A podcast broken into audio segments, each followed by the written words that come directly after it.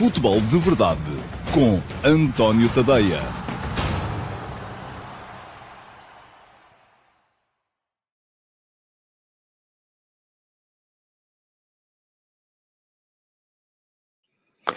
Ora, então, olá e muito bom dia a todos. Sejam muito bem-vindos à edição número 692 do Futebol de Verdade. Hoje é terça-feira, é dia 15 de novembro. Ontem tivemos a penúltima live do Mundial Vai ao Bar, um, ontem para discutir o grupo de Portugal. Quem viu, viu. Quem não viu, pode ver ainda, porque está aqui no meu canal de YouTube. Uh, e ontem tive lá gente para me falar das seleções de Portugal, do Ghana, uh, da, uh, do Uruguai e da Coreia do Sul. Foi divertido, como têm sido quase todas, infelizmente com pouca gente a ver. falta uma live do Mundial Vai ao Bar, o programa que eu estou a fazer antes deste Campeonato do Mundo uh, com o patrocínio da MUS, que também patrocina o futebol de verdade, uh, e que, uh, além destas lives, tem tido também um, todos os dias um novo vídeo, sempre às 7 da tarde, aqui no meu canal de YouTube, onde vocês podem ficar a saber a história do Mundial, através de 32 histórias para vocês poderem brilhar em conversas de amigos acerca do Campeonato do Mundo. O último destes 32 vídeos um, vai para o ar no sábado, dia 19, dia 19, não é? Acho que sábado é 19. Uh, ah, creio que sim. E uh, o, a última live será na sexta-feira. E na sexta-feira vamos discutir só a seleção portuguesa. Vou começar aqui a matraquear-vos neste horário do meio-dia e meia, porque eu tenho sempre mais gente neste horário do meio-dia e meia a ver o futebol de verdade do que tenho depois às sete da tarde a ver as lives com convidados que têm sido, uh, do meu ponto de vista, particularmente interessantes.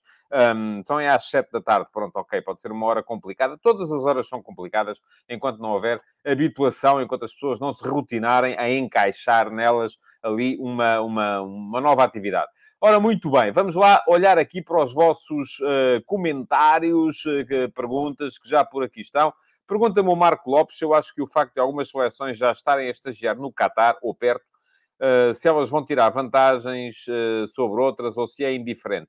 Marco, indiferente não é, mas não quer dizer, é, enfim, é sempre aquilo que eu digo aqui, é que uh, não há aqui uma poção mágica, não há um segredo. Eu já tive, por exemplo, 2002, eu estive com a seleção portuguesa no Mundial de 2002. e Portugal foi duas semanas antes, salvo erro, para uh, Macau. Uh, e estivemos em Macau, uh, já ninguém podia estar ali, o território é pequeno, não havia, enfim, uh, o clima era complicado, muito calor, muita umidade, não se trabalhou com a mesma qualidade como se trabalharia com certeza noutras, noutras, noutra área do globo, e a adaptação não é assim, não necessita de tanto tempo. Um, em contrapartida, 2014 Uh, tivemos, uh, Portugal uh, optou por ficar em, em, Campinas, no estado de São Paulo, que o, se houver aí brasileiros sabem como é que funciona. Enfim, Portugal ia jogar o primeiro jogo em Fortaleza e o segundo em Manaus. Campinas, comparado com Fortaleza e Manaus, é assim mais ou menos como Reykjavik comparado com Lisboa. É, está frio, mesmo naquele... Enfim, estávamos a falar do inverno brasileiro, mas estava frio, estava fresco, Uh, e depois, uh, ao mesmo tempo, a Alemanha, que ia jogar connosco em, em Salvador, eu disse Fortaleza, mas não, foi em Salvador, assim é que é. Uh, a Alemanha, que ia jogar connosco em Salvador, estava numa ilhota na Bahia, ao calor, já a ambientar-se àquilo que eram as condições em que o jogo ia ser feito. E aí também nos correu mal. Portanto, pode-nos correr mal das duas maneiras, pode-nos correr bem das duas maneiras, depende muito da composição de cada grupo e da capacidade que cada grupo uh, tem para, uh, para jogar este tipo de, de competições. Uh, muito bem, mais uma pergunta que está aqui, esta é do Ricardo Louro Martins. Oh, oh, Ricardo, eu não disse isso que você está a dizer que eu disse. Atenção, eu vou ler a sua pergunta. Ontem voltou a insistir na ideia de que a seleção não se acede por mérito. Não estaria a razão no meio? Pode a seleção ser um grupo fechado? Não deve haver um equilíbrio? Eu não disse que a seleção não se acede por mérito. Aquilo que eu disse é que uma seleção não é um quadro de honra ou um quadro de mérito, se quiser, se quiser chamar-lhe assim. Obviamente, a ideia para se fazer uma... Vamos, vamos imaginar, vamos pôr o futebol do lado. Uh, o Ricardo, estou a ver aí a sua imagem, uh, de fato e gravata, vamos supor que é gestor de uma empresa de topo. uh, e que precisa de contratar um tipo para IT, um tipo para relações públicas, e os melhores tipos que há no mercado para IT e para relações públicas são inimigos figadais e não se podem ver um ao outro. O que é que você faz? Contrata os dois ou uh, contrata um e vai à procura de uma solução, uh, aquele que lhe faz mais falta, e vai à procura de uma solução não tão boa para a outra posição para assegurar que vai ter um bom clima de trabalho na sua empresa. Aqui, eu não estou com isto a dizer que os jogadores se dão mal uns com os outros. Agora, aqui nós não temos que pensar só, e já vamos falar disso mais daqui a bocado, no cumprimento do Cristiano Ronaldo com o Bruno Fernandes. Não temos que pensar só na eles não se dão bem. Podem não se dar bem por razões futebolísticas. Há, há, há situações que levam a que, eh, e eu recomendo outra vez o texto que escrevi, e o Ricardo é subscritor do meu Substack, o texto que escrevi sobre isto é uma equipa. Uma seleção é, antes de tudo, uma equipa. E uma equipa tem, tem que se assegurar que não é, não é que têm todos vontade de puxar para o mesmo lado, é que têm todos capacidade de puxar para o mesmo lado de uma maneira uniforme porque depois há jogadores que uh, adotam um tipo de... E não é o treinador que chega lá e estala os dedos e de repente, tal, está toda a gente a jogar. Não, isto não funciona assim. Por isso é que eu lhe digo que uma seleção, eu não disse que não se acede por mérito, obviamente quem lá está é porque tem mérito, como é evidente. Agora, não tem que estar o melhor de cada posição uh, uh, que está imaginada no 11. Porque Uh, pode haver situações que recomendem que o segundo melhor, por encaixar melhor nos outros 10, faz mais sentido dentro de uma equipa do que o melhor. Agora, para responder à sua pergunta, se uma seleção pode ser um grupo fechado, nenhuma seleção é um grupo fechado. E ao contrário daquilo que muitos de vós parecem pensar, a seleção portuguesa não é um grupo fechado. Tem havido renovação na seleção portuguesa. Olhem para os jogadores que vão estar. Deem-se esse trabalho. Comparem com os que estiveram. Há posições onde a renovação é travada, do meu ponto de vista, excessivamente pelo selecionador nacional, como a posição de defesa central. Em relação às outras posições, tem havido renovação. Uh, eu, eu, não acho. É assim, o, agora, o que não há é revolução, mas uma coisa é renovar, outra coisa é revolucionar. São coisas diferentes. Uh, mais perguntas uh, destas antes da ordem do dia. O Amadou Jaló o que acha da atitude de José Mourinho criticar o seu jogador publicamente? Este é o melhor jeito de lidar com os erros dos jogadores? Lá está, Amadou, não sei. Um, porquê? Porque eu não sei o que é que se passou em privado antes de, daquela... Isto é uma coisa muito a Mourinho, não é? O Mourinho uh, já fez isto com alguma frequência. Uh, não sei se o faz só quando já entende que não há outra maneira, se o faz para espicaçar os outros jogadores do plantel, uh, se o faz porque já perdeu a paciência com aquele jogador em particular e, portanto, acha que precisa de o fazer para ver se força ali uma, uma resolução. Portanto, uh, uh, se eu acho que é o melhor jeito de lidar, não, acho que não é. Mas posso entender dependendo do contexto. Última pergunta das que vou colocar aqui, das que me colocaram antes da ordem do dia, veio do Paulo Neves, que me diz das duas uma, no Manchester United, ou sai Ronaldo ou sai o treinador, conclusão simples, ó Paulo, eu vou mais longe, sai o Ronaldo, como é evidente. Era o que mais faltava, era de repente aparecer um jogador a dizer, ai, não tenho respeito pelo treinador, eh, porque ele ia, de repente o clube chegava e despedia o treinador. Não, vai ser. Nem o Maradona nos seus, nos seus melhores tempos. Portanto, não, de todo. Uh, de todo. Uh, bom, vamos entrar. Uh, esta é engraçada, esta pergunta do Josias Martins Cardoso, que me pergunta se o jornalista fosse o António Tadeia não o, o Piers Morgan, quando é que divulgaria a entrevista ao Cristiano? Vamos falar hoje aqui um bocadinho de jornalismo, porque eu às vezes gosto de, de, de vos ensaboar o juízo com o tema. Mas um, em relação a isso, Josias, vou-lhe dizer uma coisa: não vejo mal nenhum em ser combinado a data de, uh, de se soltar uma entrevista com o entrevistado. Há razões para isso sempre, não é? Aquilo que eu vejo mal, mais, até lhe vou dizer mais, não vejo mal nenhum em dar a entrevista a ler ao entrevistado. Aquilo que eu já vejo mal é se o entrevistado de repente disser não, não, é para tirar isto por aquilo, ou se o entrevistado disser antes da entrevista é perguntas sobre isto, sobre aquilo, sobre aquilo e sobre aquilo outro. Aí já, não, já, já vejo mal, como é evidente. Agora, quando é que eu divulgaria a entrevista? Não sei, provavelmente o próprio Cristiano terá colocado como condição para dar a entrevista que ela fosse divulgada só naquela data. E vou-lhe dizer, não vejo mal nenhum nisso. O jornalista não tem que pensar nisso. Uh, não, não, não simpatizo particularmente com a figura uh, do, do, do Pierce Morgan. Não, não o conheço pessoalmente, mas não simpatizo particularmente com a figura. É, um, é, um, é, é aquilo a que os britânicos chamam um attention seeker. Uh, mas, uh, uh, de qualquer maneira, se o problema todo é esse, a entrevista ter sido soltada agora, provavelmente foi o Cristiano que pediu e não vejo mal nenhum no tema. Bom, vamos lá, vamos em frente, porque um, está-me aqui a dizer o Nuno José que a opinião não pode ser singular.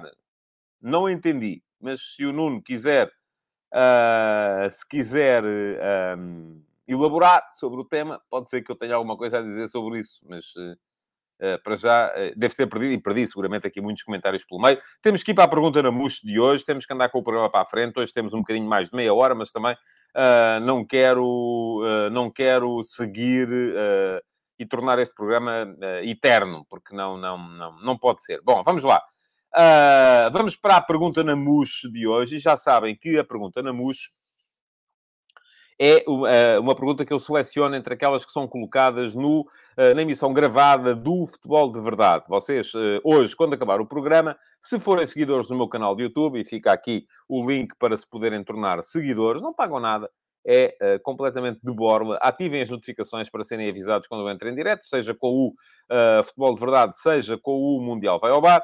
E um, aquilo que podem fazer é, uh, depois, nas, nas, emissões gravadas, deixarem na caixa de comentários perguntas. Eu, todos os dias de manhã, antes do programa, vou lá, seleciono a melhor e uh, uh, responde-lhe aqui uh, na emissão, portanto, do dia seguinte. E assim vai ser hoje. Cá está a pergunta na MUS de hoje, vem do Patrick Leite.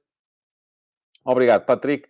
Que me pergunta o seguinte: ainda há uns anos, a ida de um jogador à sua seleção era uma consagração, o sonho de qualquer futebolista. Hoje em dia, parece que as coisas mudaram. Há umas semanas, o Rafa renunciou à seleção portuguesa. Hoje foi o Fábio Carvalho com o Sub-21. Este fenómeno também acontece noutras seleções.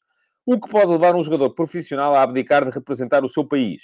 Dinheiro, pressão dos clubes, falta de protagonismo nas seleções ou apenas cansaço por causa do acumular dos jogos. Portanto, vou repetir as razões que o Patrick aqui aponta: dinheiro, pressão dos clubes, falta de protagonismo nas seleções ou apenas cansaço por causa do acumular dos jogos. Ora, muito bem.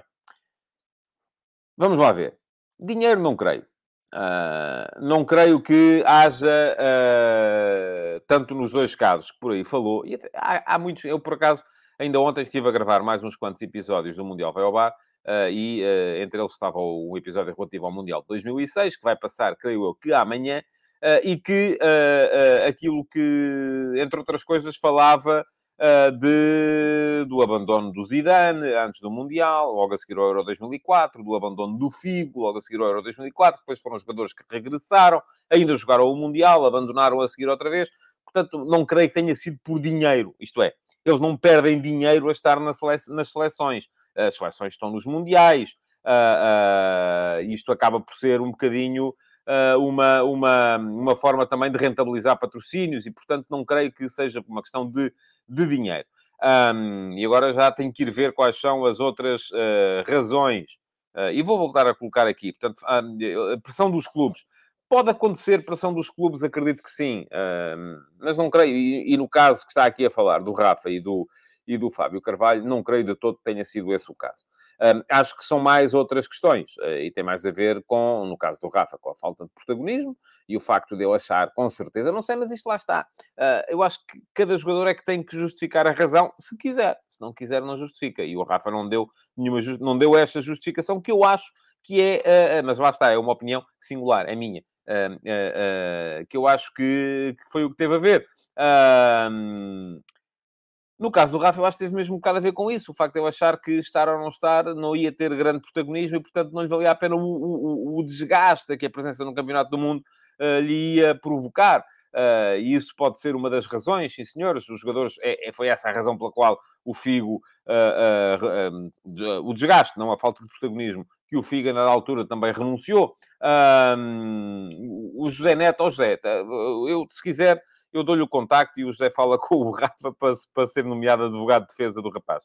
Uh, diz que o Rafa tomou uma decisão livre, legítima e individual, só temos de respeitar e não especular sobre os motivos. Eu não estou, não estou, a, respeito, não estou a desrespeitar a decisão do Rafa, uh, se quer que lhe diga, é para o lado para onde eu durmo melhor. Não, não, não, enfim, é, não, está quem quer, quem não está, quem não quer não está, ponto final, e, e, e não há, uh, está quem quer e tem condições para isso, como é evidente. E depois há alguém que decide, que sabe que eu, Uh, uh, uh, também agora veio a questão do Cristiano Ronaldo ter faltado à, à, à, ao estágio de pré-época. E era porque a filha estava doente, e era porque isto e porque aquilo. Bom, ok, tudo bem, eu tenho mais é que respeitar. Eu já terei faltado, com certeza. Já tive dias em que faltei e não estive aqui no futebol de verdade, até por razões muito menos ponderosas do que essas.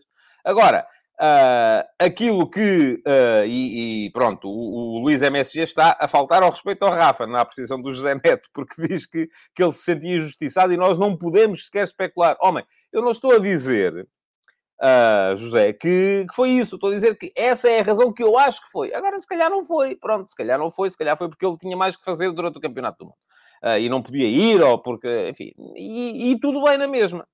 Agora, se a razão é essa, se a razão é essa, porque acha que devia jogar mais e não jogar menos, eu volto a dizer, é a pior razão que qualquer jogador de futebol pode apresentar. Porque aqui há uma pessoa que decide que é o treinador.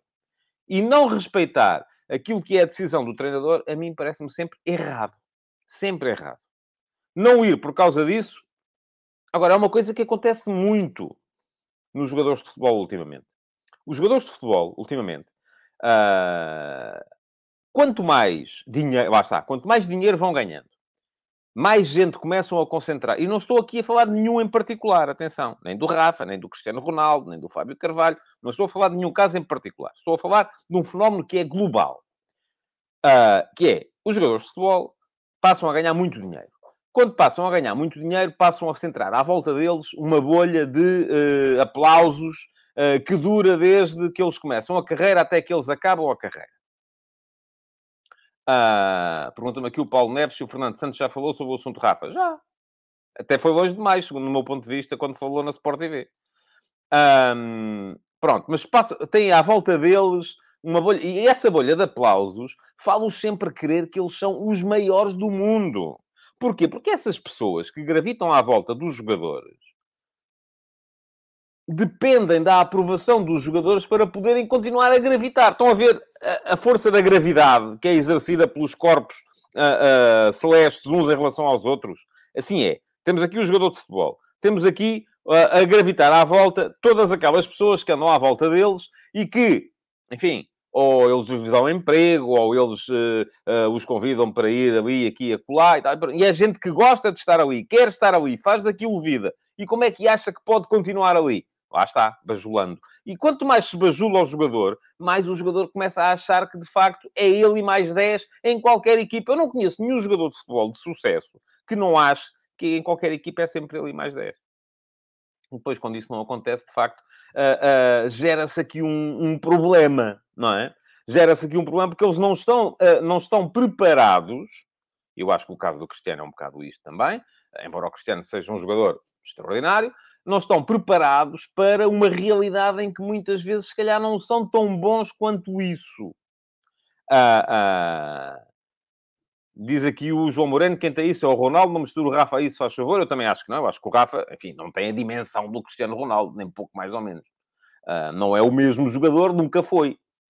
Uh, e dizem não vai à seleção por divergências com Fernando Santos, só têm de respeitar nada mais. Mas, oh, João, mas alguém está a desrespeitar, caramba! É que, ouça, temos que estabelecer aqui um ponto de ordem. Das duas, uma. Ou nós queremos vir aqui discutir os temas, mas se cada vez que discutimos os temas achamos que estamos a faltar ao respeito a alguém, então não há discussão possível e o programa deixa de ser feito. Não é? Eu não estou a faltar ao respeito a ninguém, estou a faltar ao respeito ao Rafa quando estou aqui a tentar imaginar quais são as, as, eh, as opções, as razões por trás da opção dele. Caramba, não, não é? Não, não, não vejo aqui nenhuma falta de respeito. Uh, diz o José Neto, saíram coisas estranhas. Lá está. Eles, os maus, andam aí. Uh, sobre o Rafa no final de 2021. Notícias graves que não foram desmentidas. Nem a imagem do jogador protegido. Ou seja, isso vou-lhe dizer. É conversa para boi dormir. É a minha opinião. Eu também acho que o caso do Rafa não tem, não tem a ver com protagonismo. Enfim, mas eu não conheço o Rafa, portanto, nem, nem, nem sequer tenho que saber. Agora estávamos a falar das razões. E depois há uma outra razão que, que eu acho que é a que preside ao caso do Fábio Carvalho, que é achar que precisa de lutar pela titularidade no clube e que de repente uh, acha que anda a perder tempo numa seleção de sub-21. Se calhar é isso, não sei, também não sei. Mas como o Fábio Carvalho não é de nenhum clube português, ninguém me vai aqui de repente acusar de que estou a faltar ao respeito ao Fábio Carvalho, porque vocês também só defendem os meninos dos vossos clubes. Quando é para defender o Fábio Carvalho, já posso faltar ao respeito se eu quiser, até posso dizer que ele cheira mal da boca ou coisa do género, que não sei, que não conheço, mas já ninguém se importa, ninguém se incomoda. Não é do vosso emblema, portanto está tudo bem. Uh, mas pronto, eu acho que no caso do Fábio Carvalho, se é isso, de facto ele acha que não, que não, não está para perder tempo com seleções de sub-21, e há bocado aqui o, o Ricardo dizia uh, que ele se limitou a não querer vir a uma seleção uh, que não faz nenhum sentido, portanto creio que será a seleção de sub-21, eu não acho isso. Um, mas aquilo que me parece é que se é isso, é grave porque há um percurso que os jogadores têm que fazer, e sim, esse percurso passa pelo sub-19 e depois pelo sub-21, até uh, chegarem à, à, à, à, equipa principal. E diz-me aqui, o João Moreno, eu já ia chegar lá, João, eu não consigo é chegar ao fim do raciocínio logo no início, que o Fábio Carvalho quer é jogar por Inglaterra. Pois é possível que sim, é possível que seja essa a ideia dele. Eu acho que, enfim, a Inglaterra renova muito, é sempre, uh, e lá está, diz aqui o Miguel Ferreira, não sei se é sério ou a brincar, eu estava a brincar, ou no, de caramba, que o que eu estou a dizer é uma ofensa para o Fábio Carvalho, não quis ofender ninguém, uh, creio que não ofendi ninguém, nem o Rafa, nem o Fábio Carvalho, nem o Figo, nem o Zidane, nem todos os jogadores que foram re renunciando às suas seleções nacionais. Uh, diz aqui também o Rádio Tuga UK o Fábio Carvalho uh, não pode jogar pela Inglaterra, pode, porque só jogou por Portugal no Sub-21. Uh, ah, e, portanto, uh, creio que ainda pode. Agora, lá está. Estamos aqui todos a especular uh, relativamente às razões que levam a estas, a estas renúncias. E, de facto, elas podem ser por tudo. Dinheiro, creio que não, porque a seleção dá dinheiro. Agora, todas as outras, eu creio que sim. creio que, que pode ser perfeitamente qualquer uma delas. Pergunta-me aqui o Paulo Neves, quando não sabemos dos factos, como podemos ter opinião? E você até tem fontes privilegiadas? Eu não tenho nada. Ouça. Uh, as fontes são aquilo que são e muitas vezes também vendem aquilo que querem. Pergunta o Ricardo Louro Martins, e esta conversa já me interessa mais. Sub-21 é formação. Sendo formação, faz sentido jogadores com duas, três, quatro épocas de futebol sénior. O escalão de formação termina no sub-19. Mas eu disse que era formação, sub-21. Não disse, mas não. É uma seleção que antecede a seleção principal. Pronto, só isso, mais nada. E vou-lhe dizer uma coisa: e é uma seleção cujo trabalho tem sido meritório e tem estado na base também do sucesso uh, no, no, no, no, no, num patamar acima. Uh, quanto ao resto, ouça, é tudo especular. Aliás, diz aqui o Simão Martins, estaria ele, Fábio, à espera de ir à seleção A. Pois se calhar estava, se calhar não. Se calhar quer ir para a seleção de Inglaterra. Se calhar acha que no sub-21 não está para, não está para lá estar. Uh, portanto, uh, é isso. Não, não, cada caso é um caso. E com isto, vamos entrar nos ataques rápidos, um, porque já vamos com alguns minutos de programa e tenho aqui algumas coisas para vos falar uh, relativamente aos ataques rápidos. Bom, um deles é para vos dizer, porque não, acabei por não, não, não contar aqui, quer dizer, anunciei e depois não contei. Vamos ter, durante o Campeonato do Mundo, um concurso de prognósticos para os subscritores premium ou gratuitos, todos eles, do meu Substack, uh, que já está uh, montado. Ou seja, um, já podem aceder, quem quiser aceder. O link convite foi enviado por e-mail para todos os subscritores uh, do meu Substack, premium ou gratuitos. Um, a coisa é muito simples, têm que tentar adivinhar os resultados dos jogos do Campeonato do Mundo e vai ter prémios. No final, o vencedor, e neste momento, há bocadinho eu fui ver, já lá estavam 268 inscritos. No final, uh, o vencedor uh, vai receber uma subscrição anual uh, do meu Substack. o segundo vai receber uma subscrição semestral. O terceiro, uma subscrição trimestral. E depois todos os outros, do quarto até ao décimo lugar, vão receber uma subscrição mensal. Uh, Pede-me aqui o Júlio Caetano se eu posso enviar novamente o convite, por favor. Júlio, é muito simples. Vou deixar-lhe aqui uh, o endereço embaixo. Está aqui, a passar.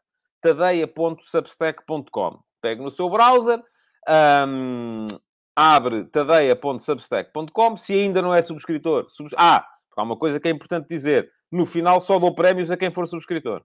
Quem não for, não recebe prémio. Eu preciso ter um e-mail ao qual, ao qual associar o prémio. Portanto, se quiserem participar só pelo desporto, tudo bem, é na boa, sem problemas nenhums, mas para receberem prémio, uh, têm que ser subscritores. Porque senão, não há um e-mail de subscritor ao qual associar o prémio, não há prémio. É muito simples isto. Portanto, estava a dizer, Júlio, tadeia.substack.com.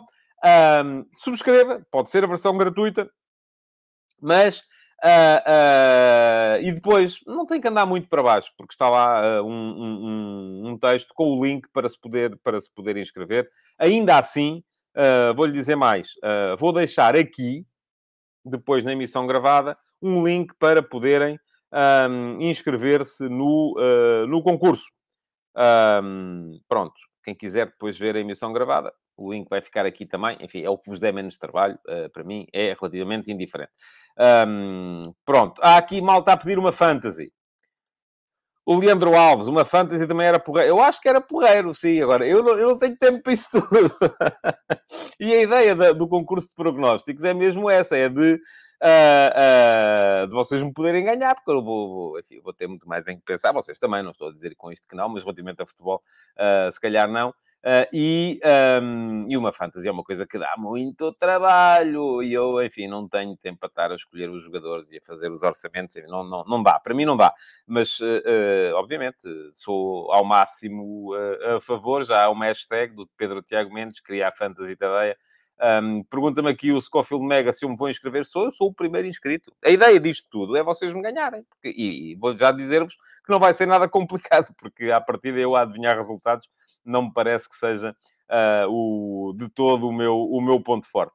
Bom, o que é que eu ia dizer mais? Ah, uh, vou deixar aqui também um link para poderem uh, inscrever-se no Substack. Uh, porquê? Porque, já vos disse há bocadinho, para receber o prémio, têm que estar, têm que estar inscritos no Substack. Ataques rápidos de hoje, além deste.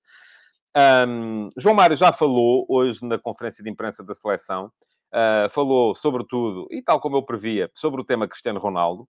O tema Cristiano Ronaldo vai ser impositivo uh, enquanto Portugal estiver no Campeonato do Mundo, infelizmente, uh, porque, enfim, é um bocadinho. Desculpem lá, estou aqui com uma impressão. mas estava a dizer, é, infelizmente é aquilo que temos, é aquilo que os, os média globais estão, estão, estão mais atentos e, portanto, é muito para aí que a coisa vai virar. Saiu-se muito bem o João Mário nas respostas que deu. Não só a dizer, enfim, ele encontrou ali uma justificação para aquele vídeo que anda a circular. Aliás, o vídeo, vamos lá ver, o vídeo não anda a circular. O vídeo foi posto a circular pela Federação Portuguesa de Futebol, que olhou para aquilo e não viu ali nenhum problema. Mas, de repente, o cumprimento do Cristiano Ronaldo com o Bruno Fernandes, o facto do Bruno Fernandes ter virado as costas e ter largado o saco, uh, o facto de, uh, depois, quando o Bruno Fernandes vai cumprimentar o Cristiano Ronaldo, ficou ali dois segundos de mão estendida, o, o Cristiano Ronaldo ter feito uma cara assim, não, nenhum de nós sabe o que é que, o que, é que foi dito, uh, o João Mário disse que o, o, Cristiano se tinha metido com, com o Bruno, dizendo porque ele tinha chegado atrasado, então pá, vieste de barco, o que é que foi, não sei quê. Bom, aquilo que me parece é que se houvesse ali, de facto, um caso, e eu hoje, ao pequeno almoço, também brinquei com o tema. Estávamos aqui a família. É lá, vocês já viram aqui o, o vídeo do, do, do, do, do Cristiano e do Bruno Fernandes. É, o que é que será que eles estavam a dizer? Mas uma coisa é eu estar aqui a brincar ao pequeno almoço. Outra coisa é, de repente, eu começar a fazer filmes sobre isso uh, uh, e sobre aquilo que é uh, que vai... Que, que, que, que, eles terão dito um ao outro e já não se falam e tal, e não sei o quê. Bom, enfim, é, isto é, é, é o mundo que temos, é o mundo moderno, e vamos refletir um bocadinho sobre isso também. Mas saiu-se muito bem o, o, João Mário não só a responder sobre isso, como também a responder sobre o tema de o Cristiano vir provavelmente ser um, um, a ser um tema impositivo na seleção, uh, uh, uh, dizendo que foi sempre assim, não é? Nunca foi diferente e também não me parece que agora tenha que ser diferente. ora bem, Uh, o Paulo Neves pergunta o que é que diz das imagens divulgadas no balneário pela FPF. Há um ambiente de cortar a faca. Ai, parece que está toda a gente cheia de naifadas. Já está tudo doente, já tudo, tudo. Acho que já foram não sei quantos receber pontos. Com os pontos que eles receberam já nos apurámos para os oitavos de final. Não, Paulo, acho que não. Acho que não. E, e, e se, uh, se assim fosse, lá está. Uh, volto a dizer, se assim fosse, porque razão é que a FPF controla tudo e mais alguma coisa que muitos de vocês veem como o ente supremo do mal, eh, que está aí, controla tudo e tal, os impostos, a fumacosa, o, o a, a, corrupção e tal, eh, e de repente têm dois jogadores que estão, estão prestes a andar à porrada um com o outro e divulgam o vídeo para estar aí nas redes sociais, não é? Mas está bem. Uh, eu não acredito nisso, mas uh, quem quiser acreditar, enfim, está aqui o João Morante, está comigo, aquilo é brincadeira, nada mais, querem ver polémica em todo lado. Um, o Pedro Botelho diz que pode até ser bom para a seleção a conversa ser sempre em torno do Ronaldo, tira pressão aos outros. Eu já escrevi isso também no outro dia. Acho que vai depender muito da forma como o Fernando Santos for capaz de gerir a coisa ou não. Uh, uh, muito bem, mais coisas. Uh, pergunta aqui o Pedro Tiago Mendes se os jornalistas não estão a perder a oportunidade de fazer perguntas relevantes, já que sabem que sobre o Cristiano Ronaldo não terão resposta. Eu até lhe vou dizer mais, Pedro em sede de conferência de imprensa, não vão ter resposta sobre coisa nenhuma.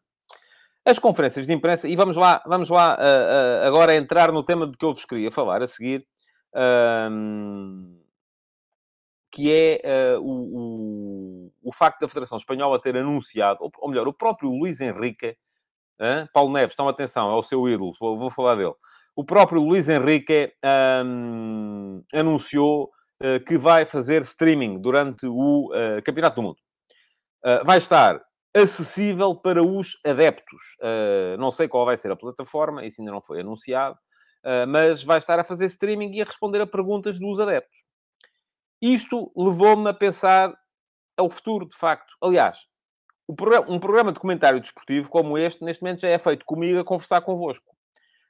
Eu acho que é um passo em frente relativamente àquilo que, que tínhamos, ou, eh, ou, que tínhamos todos enquanto consumidores. Eu, se me sentar ali no sofá a ver um programa de comentário desportivo na televisão, não consigo estar a falar com os uh, comentadores. Vocês aqui conseguem. É um passo em frente relativamente àquilo que é o, o programa de uh, comentário desportivo. Uh, o Filipe Ribeiro elucida-me que é na Twitch. Muito bem. Isto traz-me, enfim, Estávamos aqui até depois da manhã, não vou alongar-me por aí. Conversas que tive ontem relativamente à Twitch. Mas se o Joca Carvalho está aí, ele sabe bem do que é que eu estou a falar. Um, porque ele estava ontem. Bom, mas vamos em frente. O Luís Henrique anunciou isto. Eu acho que é uma extraordinária ideia. Acho que é um passo em frente relativamente àquilo que é o futuro. Mas leva-nos a todos a pensar assim. Então, mas e os jornalistas fazem o quê? Não é? Jornal... a, a missão do jornalista sempre foi a de estabelecer o, o, a ligação, de ser intermediário entre os protagonistas da notícia, o, neste caso o Luís Henrique, e os consumidores da, da, ou os adeptos da seleção. Uh, uh, porquê? Porque o Luís Henrique fala com os jornalistas que decidem o que é que lhe perguntam e tal, uh, e de repente fazem as suas notícias e fazem chegar as notícias aos adeptos. Ora, esse intermediário foi pura e simplesmente abolido. Uh, Diz-me aqui o Miguel Lopes que eu pareci o Otávio Machado, ele sabe bem do que eu estou a falar. Não, eu, eu, talvez ainda vá passe. É porque não é importante, é só importante para mim, para vocês não é. Uh, uh, e, e, e, esse, esse hum, intermediário foi abolido. Ora, tendo esse intermediário sido abolido, o que é que vão fazer os jornalistas? Aquilo que eu temo, e temo mesmo que assim seja, é que se limitem a fazer um repositório, a dar eco daquilo que o Luís Henrique disse aos adeptos e que os adeptos já viram. E depois vamos ter páginas e páginas de jornais com zero conteúdo novo. Ora, aquilo que têm que fazer os jornalistas é uh, uh, dar o passo em frente também. Agora, isso não é possível neste momento, e isto, daí, daí que eu chego às conferências de imprensa, nas conferências de imprensa que temos. As conferências de imprensa que nós temos, o Pedro Ferreira, e há aqui muita gente a dizer que isto vai dar a geneira. Diz-me aqui o Pedro Ferreira, tendo em conta o que vemos nas redes sociais, a má educação impera, uma live stream vai ser só um despejo de barbaridades. Eu creio que não vai ser como aqui, em que eu não tenho a possibilidade de ter ninguém a, a, a monitorizar e a moderar comentários. Eu creio que vai ser completamente diferente. Mas uh, uh, o Paulo Neves vem-me dizer, e o Paulo já me tem, tem-me falado muitas vezes em Saltilho. Oh, oh, oh, Paulo, Saltilho foi noutro mundo. Saltilho, eu ainda andava no, na escola secundária. Ouça, foi noutro mundo. Este mundo em que nós vivemos hoje tem nada a ver com isso.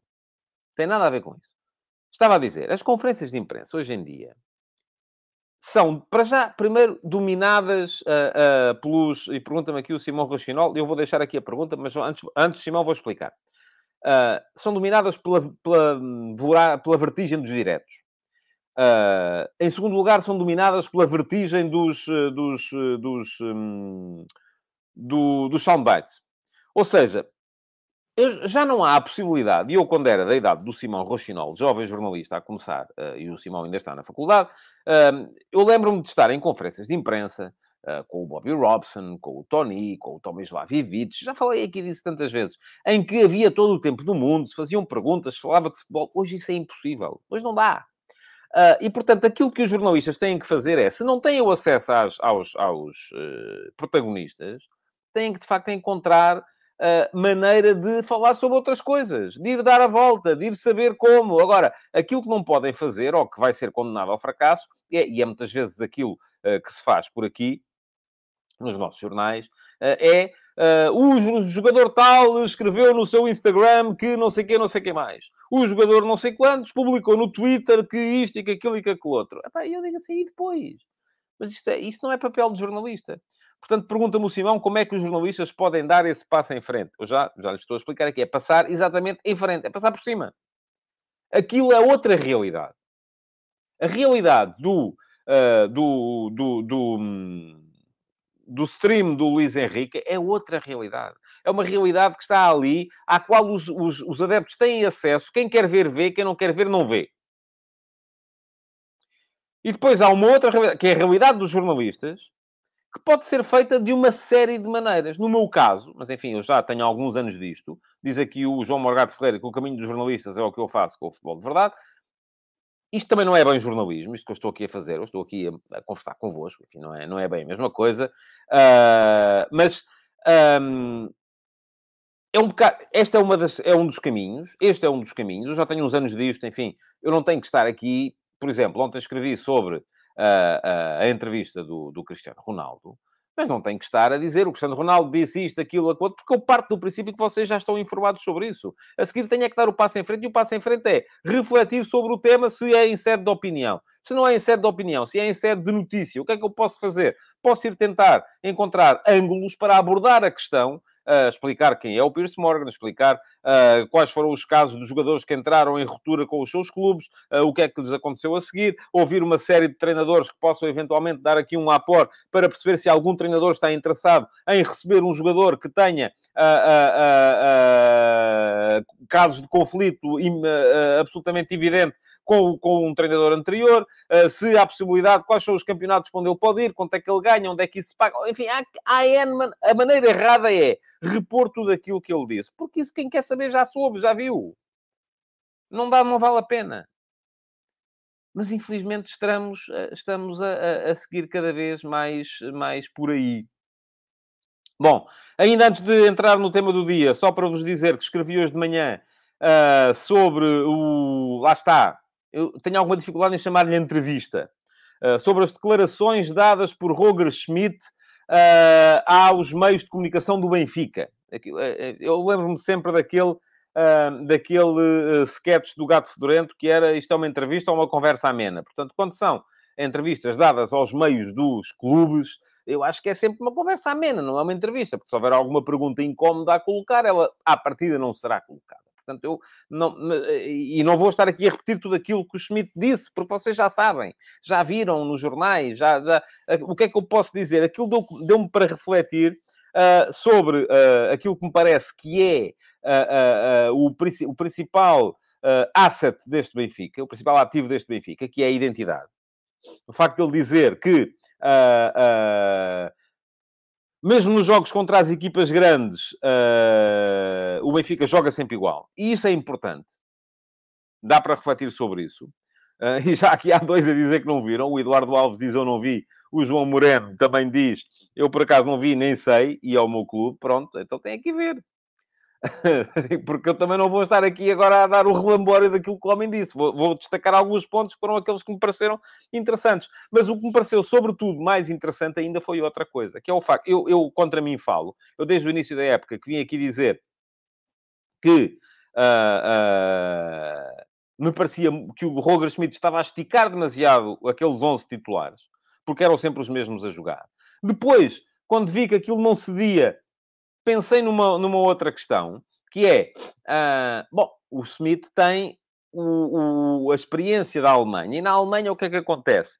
Uh, há muitas vezes uh, ou quando o Schmidt jogava e quando ele começou a treinar, havia uma interrupção de mês e meio na altura do Natal e do Ano Novo, dava para fazer uma segunda pré-época e os jogadores na segunda, na segunda metade da época, uh, dessa forma, podiam, uh, de facto, ser um bocadinho mais esticados do que recomenda o pensamento moderno, sobretudo para campeonatos onde não há interrupções. Ora, este ano havia a interrupção para o Mundial. Acontece que o próprio Schmidt também falou nisso, que, primeiro, há seis jogadores do Benfica que vão estar no Mundial. Isso esses não vão poder relaxar. E em segundo lugar, mesmo aqueles que ficam cá vão ter taça da Liga para jogar. Portanto, não dá para dar uh, uma semana e meia de férias, duas semanas de férias e fazer uma segunda pré-época com cargas físicas para os preparar para a segunda metade da época. Não vai ser possível. E isso faz com que eu me pareça que na, na, na, segunda metade da época, o próprio Schmidt também vai navegar um bocadinho por uh, mares nunca antes navegados. Dois últimos ataques rápidos, muito rápidos. Daniel Souza, ex-adjunto de Vilas Boas, treinador do Gil Vicente, vamos ver como é que corre. E sorteio da taça com Porto e Benfica nas duas metades uh, do uh, quadro. Isto é, só haverá Porto e Benfica se houver na final. Está o Benfica num lado do quadro um bocadinho mais complicado. Uh, o Porto uh, não tem adversários tão difíceis do seu lado e um dos mais difíceis, que é o Aroca, vai jogar já com ele em casa. E ainda é essa curiosidade do Benfica ir jogar fora com o Varzim, e o Varzim que eliminou o Sporting. Vai agora receber o Benfica. É possível ganhar outra vez? Ah, pá, possível é. Provável não me parece, tal como me parece que era improvável que o Varzim pudesse ganhar ao Sporting. Um, diz aqui o Josias Martins Cardoso: se não forem titulares, não relaxam. Ó oh, Josias, eu não estou a falar de relaxar, uh, de dar ali três ou quatro gargalhadas sentado no banco, uh, enquanto os outros estão a jogar. Estou a falar de uma coisa completamente diferente, que é nova pré-época. Nova pré-época pressupõe férias, pressupõe uma semana e meia, duas semanas parados. É o que vão fazer os alemães. Os alemães só voltam a jogar em janeiro. Para já vão parar. Estão ali paradinhos. Não há jogos. Parados. Depois, a seguir, quando voltarem, têm aquele, aquele primeiro microciclo que é de preparação para aquilo que vai ser o resto da época. Uh, se há jogos pelo meio, isto não dá para fazer uma preparação para uns, uma preparação para outros. Não é possível a esse nível. Uh, e, portanto, aquilo que me parece é que uh, vai ser, de facto, uma novidade no pensamento schmittiano, vamos chamar-lhe assim. O, o, diz aqui o Ruben Faria, o Rio Ave teve uma semana de férias. Uh, sim, o Benfica também vai parar até, salvo erro, até quinta-feira. Uh, o Sporting uh, também vai parar, salvo erro, até domingo. Portanto, há vários, vários clubes que vão parar. O Sporting tem a vantagem de não jogar nesta primeira jornada, porque os grupos são... há sempre uma equipa que está de folga e tem essa vantagem de calendário a equipa do, do, do Sporting. Bom, vamos em frente. Vamos passar aos... Um, ao ataque rápido, ao ataque organizado, assim é que é. Um, já não temos muito tempo, mas uh, eu propus-me, tal como já vos tinha dito, propus-me aqui a. Uh, ah, e não vos deixei o link para o texto sobre o uh, Roger Schmidt. Vai ficar aqui. Um, creio que ainda não tinha deixado. Se tinha, olha, fica repetido, paciência. Mas é neste que vai ficar, porque é este timecode que eu estou a tomar nota. Sporting, eu tinha proposto aqui a falar um bocadinho mais detalhadamente do futebol de, uh, dos, daqueles que eu no início da época uh, identifiquei como uh, os, os principais candidatos ao título, identifiquei três, foram os três primeiros do campeonato passado, não, não identifiquei o Sporting Clube Braga, aliás, a esse propósito, já houve quem me perguntasse o que é que eu vou fazer relativamente às crónicas de jogo na segunda metade da época, vou anunciar isso em breve, Uh, mas, uh, de qualquer modo, uh, foram estes três e o critério estava explicado. O Sporting é de todos aquele que tem menos pontos e, portanto, é pelo Sporting que eu vou, que eu vou começar. Eu acho que foi identificado no Sporting do Ruben Amorim, e eu, muitas vezes eu, eu, a sério, respeito muito essas ideias, de quem vem a dizer que o Sporting joga sempre igual, e que o problema é que o Ruben Amorim não evoluiu, uh, e que o, o, o, o, Sporting, se não mudar, não pode ser candidato a ganhar coisa nenhuma, pronto. E aquilo que eu vos digo é, o Sporting este ano mudou, e mudou muito mudou e mudou muito. E atenção, eu não estou a dizer isto só porque o Ruben Amorim o tem dito uh, e, e, começou a dizê-lo por alturas da derrota no Bessa, com o Boa Vista. Estou a dizer isto desde o início da época. Vi os primeiros jogos da pré-época e percebi aquilo que estava ali em causa. E o que estava ali em causa era, era fazer com que o Sporting deixasse de ser uma equipa tanto de pressão e transição, tanto de ataque rápido e contra-ataque, para uh, passar a ser uma equipa mais de posse. Passar a ser uma equipa mais de ataque organizado passar a ser aquilo que na gíria se chama, com mais propriedade, uma equipa grande. Enfim, eu com esta, com esta qualificação já não estou tanto de acordo, uh, porque uh, uh, não creio que para ser uma equipa grande isso tenha que estar associado a um determinado estilo de, de, de jogo. Acontece que, e, e, esta pergunta que diz aqui o Lord Beta, falou disso antes ou depois da saída do Mateus Nunes, falei antes, aliás, corrigi a minha previsão a seguir à saída do Mateus Nunes, porque me pareceu sempre que uh, para esta mudança, para esta mudança no Sporting, era fundamental ter alguém com capacidade para jogar largo. O Sporting perdeu da época passada para esta, o Sarabia, enfim, já estava a ser preparada a sua substituição pelo, pelo Edwards. Não é que seja um jogador da mesma qualidade, acho que não é, mas, ah, enfim, estava a ser preparada a, a substituição. O Palhinha, e já estava a ser preparada a sua substituição pelo Ugarte, e o Mateus Nunes, que não estava de todo a ser preparada a sua substituição. Uh, aquilo que o Sporting estava a tentar fazer, e está a tentar fazer na frente, aquilo que eu chamei várias vezes uma equipa de small ball, uh, permite que a equipa mude, ou, ou, mude bastante, mantendo o esquema tático. Portanto, se a vossa ideia é aquela, o Sporting do Ruben Amorim não mudou, continua a jogar sempre igual, Uh, joga sempre em 3-4-3. Ah, no outro jogo com o Casa Pia havia aí uns maduros que diziam: não, não, porque o Sporting agora está a jogar com uma linha de 4, porque o Mateus Nunes, que estava a jogar como central, o Mateus uh, Reis, que estava a jogar como central pela esquerda, foi à linha de fundo fazer um cruzamento, estava a jogar quase como um lateral e tinha o mesmo comportamento. Eu digo: não tinha nada. Isto já acontecia no ano passado, quando o Mateus Reis jogava como central esquerdo. Uh, acontece com o Santos Justo, quando o Santos Justo joga como central direito. Eh, que é sair e uh, vir. O, o Santos Justo, então, tem a capacidade para vir ou por dentro ou por fora. É igual. O Santos Justo, ainda neste jogo agora, contra o Famalicão, fez a mesma coisa, que é uh, uh, ir por fora à procura do cruzamento da linha de fundo. Um, como faziam já os centrais do Sporting, não faz o Gonçalo Inácio, que não tem essa capacidade, mas o Gonçalo Inácio desequilibra de outras formas. Portanto, esqueçam lá a questão do esquema tático. Pergunta-me aqui o Josias Martins Cardoso se o Sporting, num jogo abdicado dos três centrais, perde a identidade. Não, não é uma questão de perder a identidade. É assim que a equipa está organizada. E desorganizar nem sempre é uma boa ideia.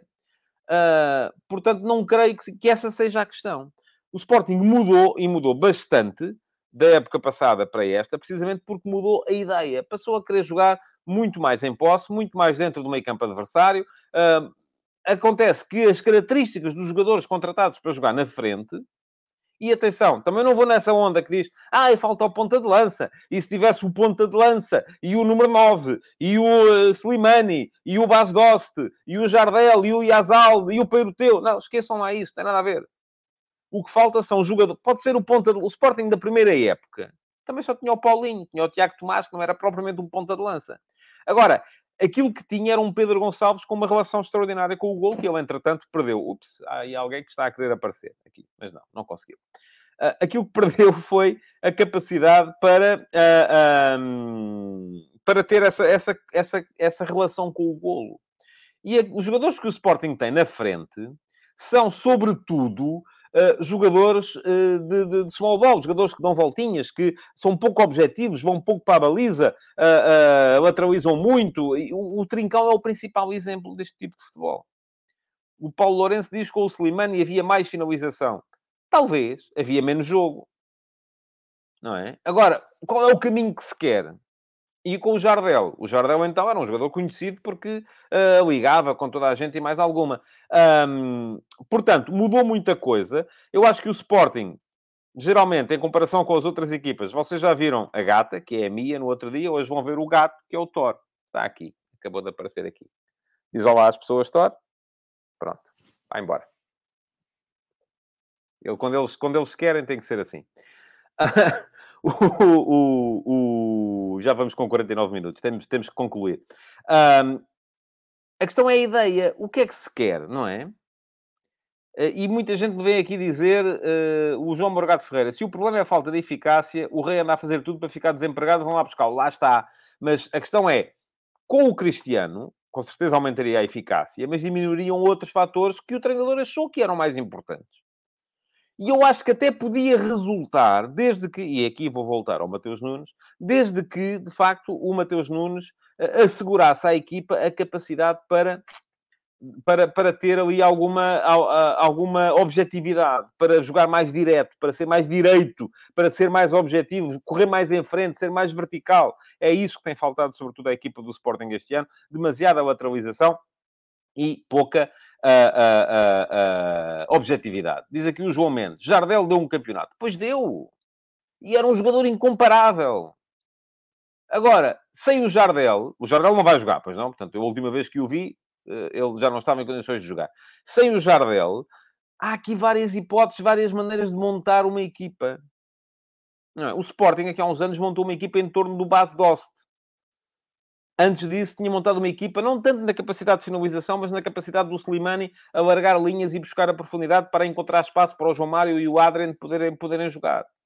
Um, as ideias têm que fazer sentido.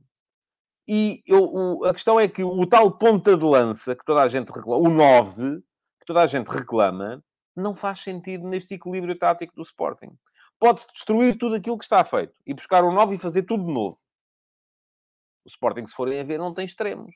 Aliás, se há problema é que às vezes até cruza demais aquilo que muita gente chama os extremos do Sporting, que são os dois avançados, a que eu chamo avançados interiores, e não está cá o João Lopes, posso dizer isso à vontade, uh, são jogadores que jogam sobretudo por dentro, porque quem lateraliza o jogo são os dois laterais e às vezes os centrais quando eles saem overlapping por fora dos laterais. muito bem. Uh, diz o uh, Júlio Mileu, o problema do Sporting foi nunca colmatar a saída de Mateus Nunes. E se formos a ver, o Mateus Nunes jogou no primeiro jogo e no primeiro jogo o Sporting fez três golos. Creio que ainda jogou o segundo jogo e no segundo jogo o Sporting fez três golos. Braga fora, empatou 3-3, falhou defensivamente. Rio Ave em casa ganhou 3-0. Portanto, a questão, a questão ofensiva aí não se colocava. Não era preciso haver ponta de lança. O que havia era uma capacidade, e eu reforço sempre isto, de alternar jogo curto com jogo longo, que o Sporting neste momento tem alguma dificuldade. O próprio Palhinha, que no ano passado já tinha perdido um bocadinho a vaga para o Ugarte. O Ugarte já estava a ser uh, titular mais vezes do que suplente. E eu creio que o Palhinha só entrou na ponta final da época para poder ser chamado para o Europeu, porque o Sporting queria vendê-lo. Mas o próprio, o próprio Palhinha era um jogador que dava à equipa uma capacidade de passe longo que o Ugarte não tem. Será provavelmente uh, o aspecto do jogo do Palhinha em que o Palhinha é mais superior ao Ugarte, além do poder físico.